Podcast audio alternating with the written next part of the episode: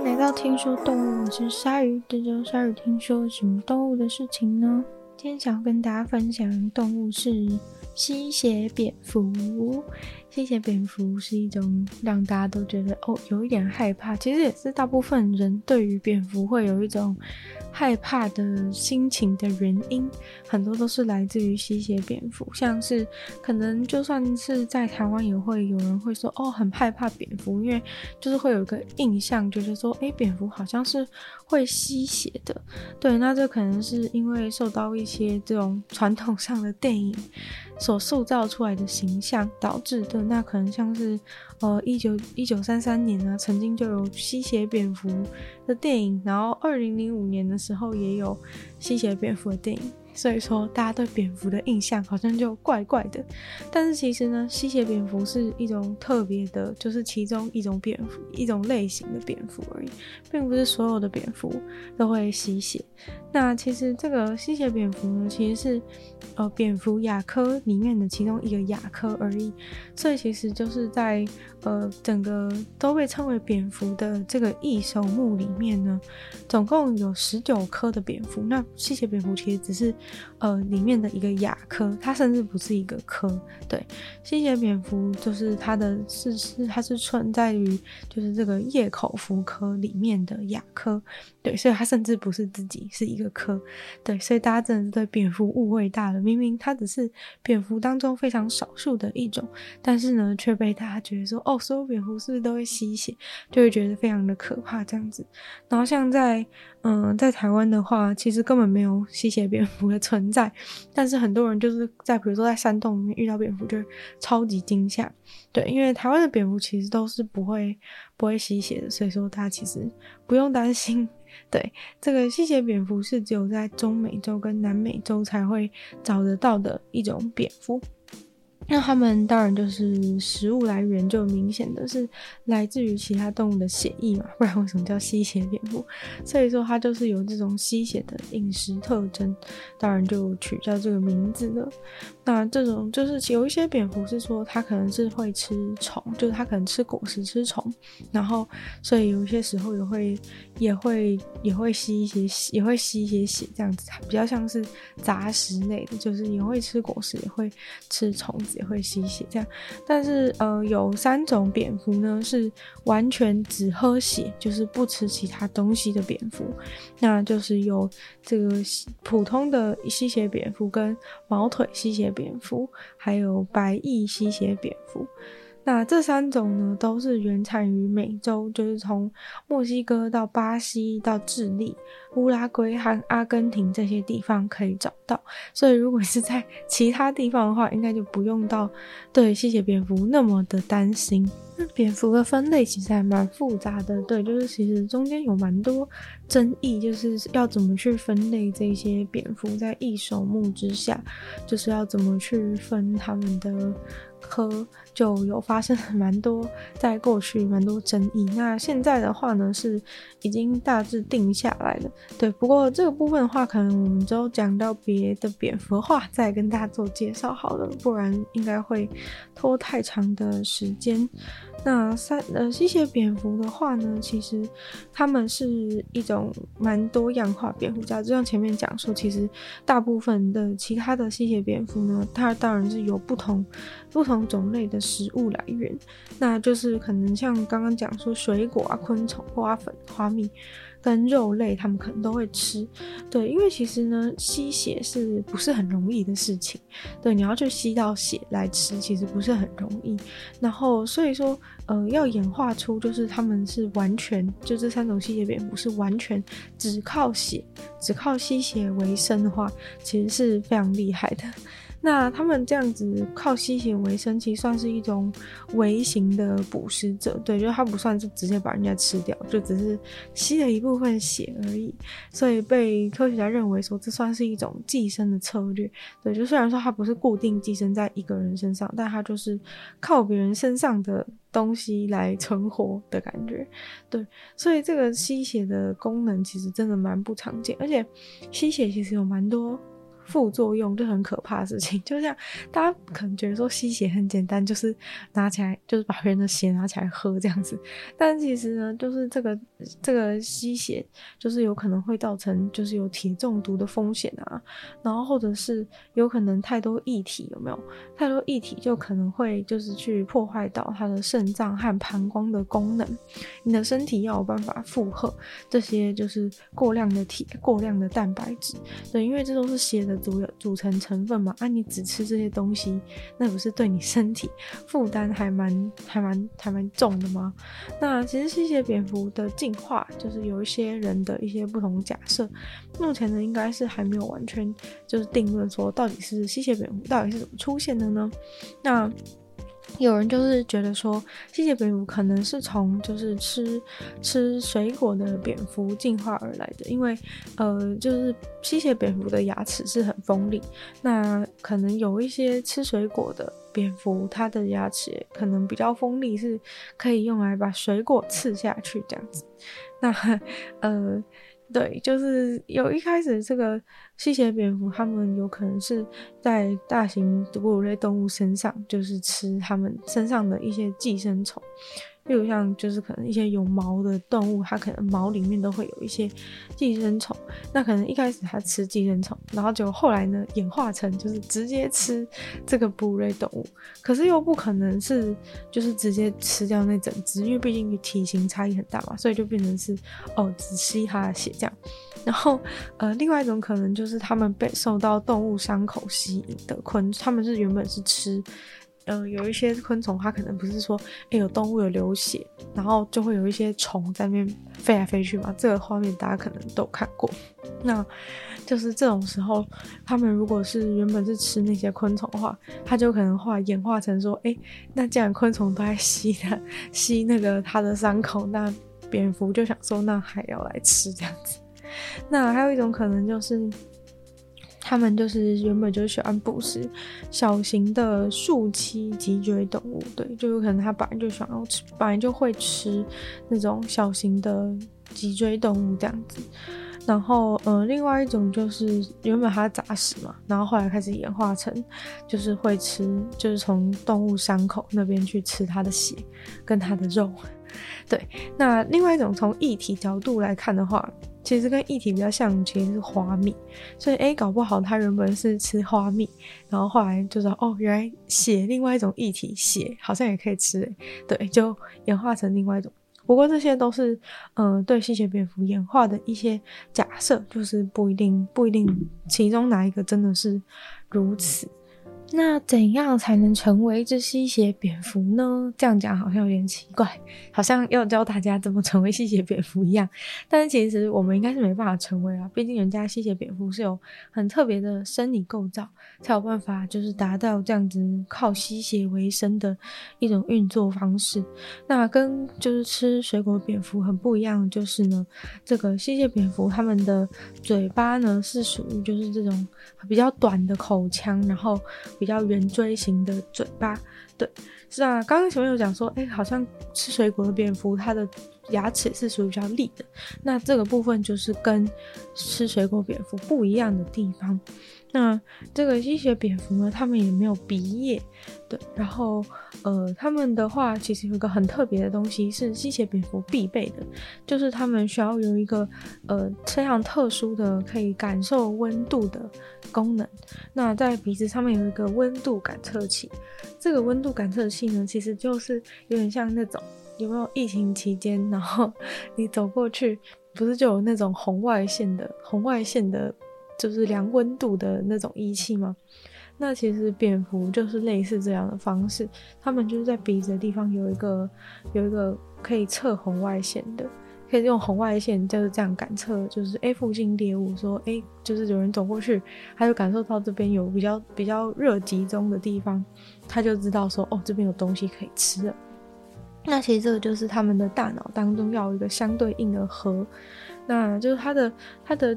位置啊，还有它的这个组织学，其实都跟就是蛇的红外线感应的受体是类似的，所以说，呃，反正他们就是有这种功能，可以用红外线去感受说，哎、有没有有没有猎物经过？那其实这个方法应该是蛮方便的，大家从就是疫情期间，就是这个红外线量温度是多么方便，应该都可以理解这件事情。就如果你想象那是一只吸血蝙蝠的话，就是那台那台小机器门口的小机器是一个吸血蝙蝠，其实你就是已经被盯上了。大概是这样子的感觉，其实是蛮好用的。那吸血蝙蝠他们还有这个很利的牙齿嘛，就是它的前牙是非常利，就是很像。嗯，大家想象吸血鬼那样感觉，对，就是前面是有很尖的牙齿，因为它要去这样咬下去，就是把，就是突破人家的皮肤这样。那它的后面的牙齿其实就比其他蝙蝠还要小很多，因为别人要吃东西它不用，就是人家后面的臼齿不是都是用来咀嚼的嘛，但是因为他们不需要，所以他们后面牙齿就完全超级小。他们主要就是前面牙齿只要能够就是突破。人家的的皮肤的话，那是可以顺利的去吃到吃到血，对。然后还有就是他们成为吸血蝙蝠，还有很重要就是他们的大脑中有这个下视丘部分，因为下视丘是主要处理声音嘛。那如果说下视丘很发达的话，他们就可以很轻松的，就是去听到。那些就是动物，诶，睡觉的时候其实是会有一种很规律的呼吸声。对，这个大家应该可以理解吧？就是你听到一些声音就知道啊，隔壁同学睡着了，这样的感觉就是它呼吸会变得不太一样。那其实吸血蝙蝠就是听到你这个规律的呼吸声的话，它就会知道说哦，可以去吃你喽，因为你在睡觉嘛，所以你就不会发现它，它就去吸你的血，这样的感觉。对，然后呃，还有吸血蝙蝠，还有一个很厉害的点是，就其实大部分的蝙蝠啊，因为就是他们都用飞的嘛，所以说他们其实没有在陆地上走路的能力。但是吸血蝙蝠呢，诶，在陆地上除了可以走之外，他们还可以跳，甚至呢，就是他们还可以用某一种呃有点怪怪的姿势，就是跑步，在地上跑步。对，然后呃，就是他们是主要用。就是后，就是用前肢来去生产一个力量，因为他们翅膀其实比较有力嘛，毕竟他们是会飞的蝙蝠，然后所以他们就这样子跑，对，反正蛮蛮蛮酷的，就是大部分的蝙蝠都不会跑，但他们会在地上跑，对。这些蝙蝠的家，它们是什么样子呢？其实吸血蝙蝠大部分居住在那种完全黑暗的地方，像是一些洞穴啊、古井啊，或者是那种空心的树里面，甚至是一些建筑物都有可能发现到它们。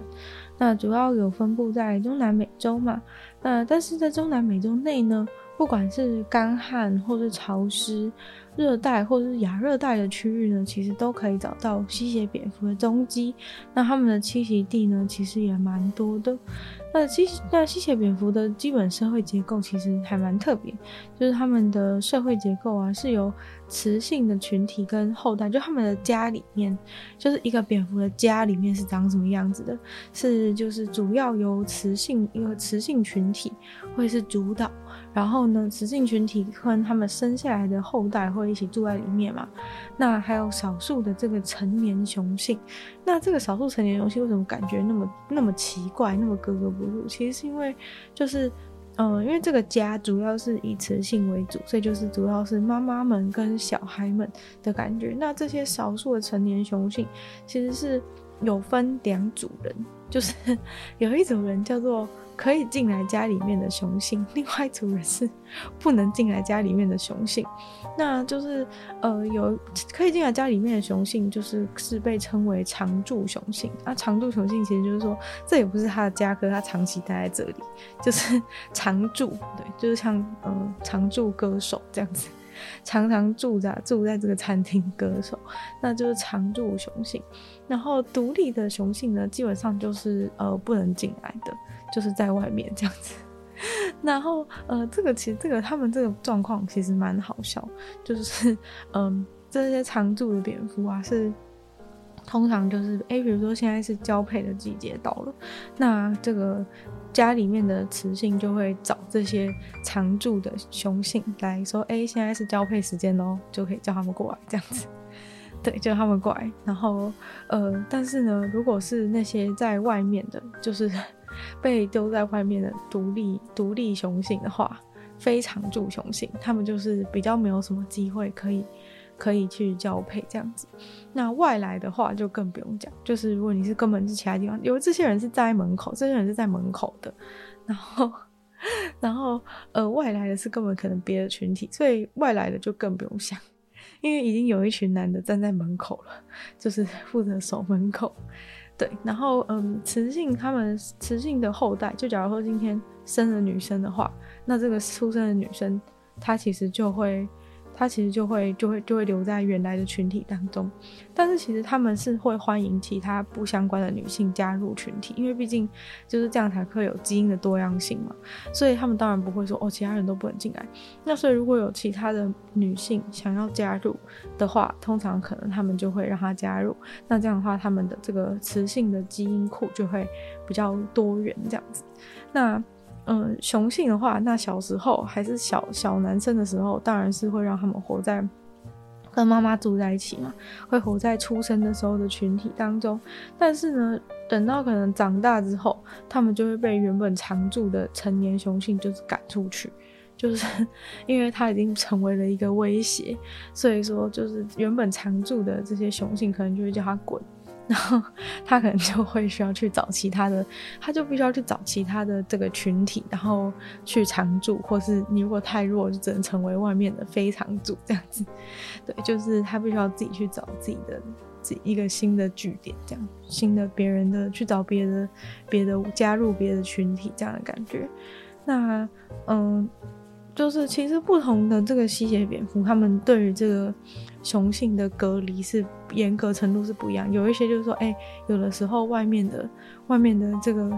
非非常驻的雄性也可以让它进来，这样。哎、有的就是绝对不能进来，这样。就是他们的等级隔离是有有不同的严格程度。像是毛毛腿的吸血蝙蝠就没有那么严格，啊，普通吸血蝙蝠就比较严格这样子。但有一件还蛮过分的事情就是。就是当天气变冷的时候，温度降低，然后这个时候，因为他们想要取暖，所以他们就会让那些原本就是只能站在门口的那些非非居民，就是不是这个群，就是不能进来的那些 非居民的男性，就会叫他们进来。就是堂堂正正的工具人这样子，就是平常的时候都不准进来，然后呃，就是因为现在天气很冷，所以叫他们进来，就是帮我们取暖，因为多几个人就多几个体温嘛，所以说，所以说就是叫别人进来，叫别人进来取，叫别人出来帮忙取暖，超级过分，把外面那些当成工具人这样子。那吸血蝙蝠在野外自然环境的话，平均寿命大概是九年左右，但其实就是很多其他的蝙蝠是可以活更久的。吸血蝙蝠的群体其实还有更厉害、更不容易的地方，就是他们其实这个群体中大家是有建立了牢固的关系的。那这个牢固的关系呢，其实就是因为呃吸血蝙蝠他们吸血的关系，所以才会导致这样的情况。那其实是因为呢，吸血蝙蝠它们吸血，但是这个血啊，就是没有办法在身体里面，就你没办法说像狮子一样吃一个东西就哦好久不吃东西。但他们这个吸血，就是如果他们不吃不吃东西的话，大概只能撑两天。所以说，其实你必须要很常找得到食物，但是很常找到食物，很常找到食物容易吗？就你在野外环境，就是谁知道就是今天状况怎么样？所以其实就是如果他们两天没找到食物，那他们不就死了？所以说，其实吸血蝙蝠他们是有一个独特的、独特演化的适应，是他们会分享食物。对，因为他们没办法保证每天晚上找不到食物，所以如果有一只蝙蝠找不到食物的时候，他可能会跟另外一只蝙蝠说：“拜托给我吃东西，我好饿。”这样子找另外一只蝙蝠要食物，那就是嗯，另外一个就是要另外一只蝙蝠可能就会愿意提供就是自己的血液，对，他们是喂对方吃自己的血。所以说才说他们的关系很紧密，就他们喂喂，就是我还不饿，就我就先把我自己身上的血喂给其他很饿的蝙蝠，对。然后呃，所以说他们其实这样子，这个蝙蝠他们的这个利他就是互惠这样子的观念是很是很有的，就是就是对他们来说，就是共享食物的这件事情是是很重要。那他们可能会就是优优先去帮助他们自己的亲属，对，但是也有可能就是跟其他的非亲属之间的蝙蝠去建立合作关系，对，就是我饿的时候就给你吃，你饿的时候给我吃，这样子。然后，嗯，其实就是要提供协议的蝙蝠啊，其实是有可能主动去。个靠近就是饥饿的蝙蝠，然后发起就是说，哎、我发起这个食物分享，就是说，哎、我的血给你吃，这样子，对，会有会有这样子的状态。那吃东西的时候是什么情况呢？吸血蝙蝠呢，一定会等到完全完全天黑的时候才会开始捕食。那这其实就跟其他蝙蝠不太一样，对，因为其实像你在台湾的话，你在那种傍晚黄昏的时候，其实就可以开始看到蝙蝠。但这种吸血蝙蝠，它们是要在完全黑暗的时候才会出来捕食。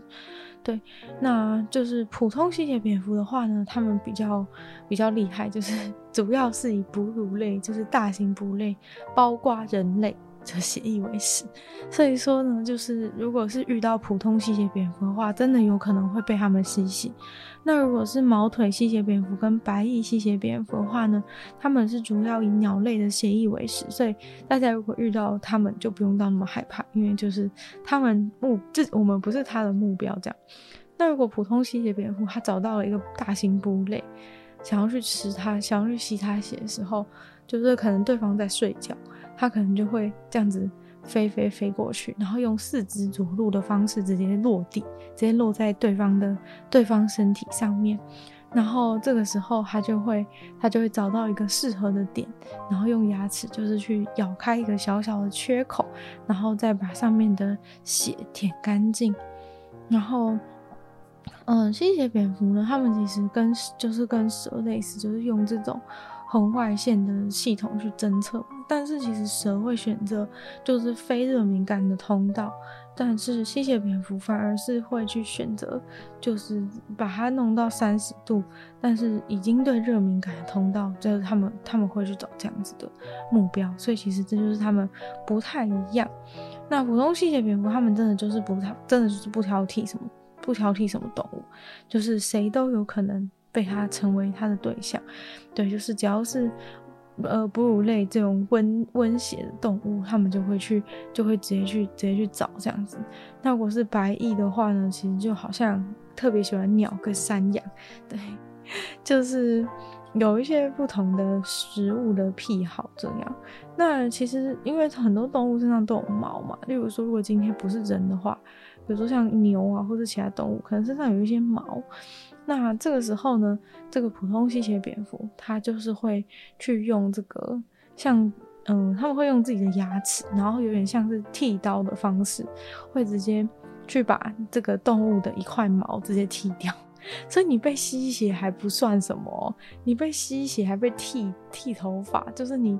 你的毛会那里会缺一块，就是被那个吸血蝙蝠弄的，就是它你的毛就是会直接缺一块。那他们就是会用门牙，会切出一个七毫米、八毫米的一个切口，其实蛮大的。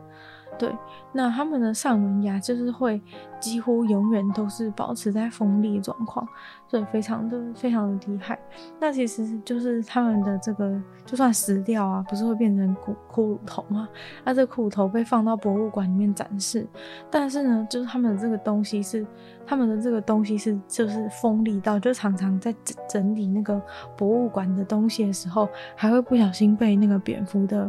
蝙蝠的那个牙齿给割到，因为就是太利，就是它已经死掉很久，但是它的那个地方就真的超级、超级、超级锋利。那其实他们呃的唾液啊，就是在咬的时候会顺便把唾液从伤口里面放进去。那蝙蝠这个唾液呢，就可以就是就可以防止就是血的凝结，因为你要是吸到一半，那这个。那个哺乳类动物不是会开始有凝血的作用，它这样不就凝固嘛？所以它就是会放入一些抗凝剂，让你的这个伤口地方的血不会没有办法去凝结在一起。那大概呢，一只典型的这种雌性的吸血蝙蝠，大概是重四十公克，但是呢，它们在吃东西的过程中，有可能在二十分钟内就吃超过二十公克的血。对，就吃到他们超过体重一半的血。那他们这样子的话，其实是因为他们有办法很快的去处理跟消化这些血。要不然呢，如果你吃完二十公斤，你体重一半的东西，那你现在你这个你这只蝙蝠的重量不就超过六十公克的话？那这样的话，你有办法就是吃完之后马上逃走嘛？就是你有办法吃完之后马上就起飞吗？应该是很困难。所以说他们是有非常快的消化的速度，所以在他们吃完之后，哎、马上消，马上吃完，马上马上消，然后马上就能够起飞了。他们的 这个胃跟肠子的话，可以马上快速的去吸收这些水分，然后马上就送到肾脏，然后马上就从膀胱排出去。所以说，一只普通的吸血蝙蝠呢，大概只要吃完东西两分钟之内，他们就会开始尿尿。对，虽然说呢，就是其实就是赶快把它尿掉的话，是可以助于他们起飞。但是 其实他们吸血就是会马上增加他们体重二十到三十趴，就是就算你尿尿掉，还是会残留，就是还是会残留很多嘛，要不然你吃等于没吃。所以说，他们吃完那么多之后，他们的身体还是增加了二十到三十趴的体重。那从这个为了从地面起飞，他们就会有一种特殊的动作，就是透过蹲的方法来提升他们的这个起飞的升力。对，然后所以通常的话，他们在出发寻找食物两个小时之内呢，他们就会回到他们的栖息地，然后留下来，然后是把剩下的这个食物去消化完。那今天听说动物就差不多到这边结束了，希望大家会喜欢今天关于吸血蝙蝠的内容。我是觉得它们的生态真的是还蛮有趣的，就非常特别，跟平常一般其他动物能够学到的都完全不一样。那我们就再次感谢 Ian 大龄男子 James Jason 还有毛毛 Hamda Alexi 还有 ZZ，感谢他们加入会员，然后让鲨语可以继续创作下去。那就希望其他有意愿的朋友也可以非常欢迎加加入，然后可以去参考下面非常的链接，有不同会员等级和不同福利，大家参考。那如果喜欢今天听说动物关于吸血蝙蝠的内容的话，当然是希望大家可以多多分享给其他的朋友，或者是在 Apple Podcast 帮我留下星星写下评论，也对听说动物的成长很有帮助。那当然呢，也可以就是也可以就是多多的去收听你的另外两个节目，其中一个节目呢是鲨鱼，会在每周二、四、六用十分钟的时间跟大家分享一些国际新新闻新资讯。另外的话是没有了城市不理性批判，没有时间更长的主题性内容。那就希望大家可以进入我这个频道，是追踪我的 IG。希望大家会再次听说动物会再次在每周五跟大家相见。那么下次见喽，拜拜。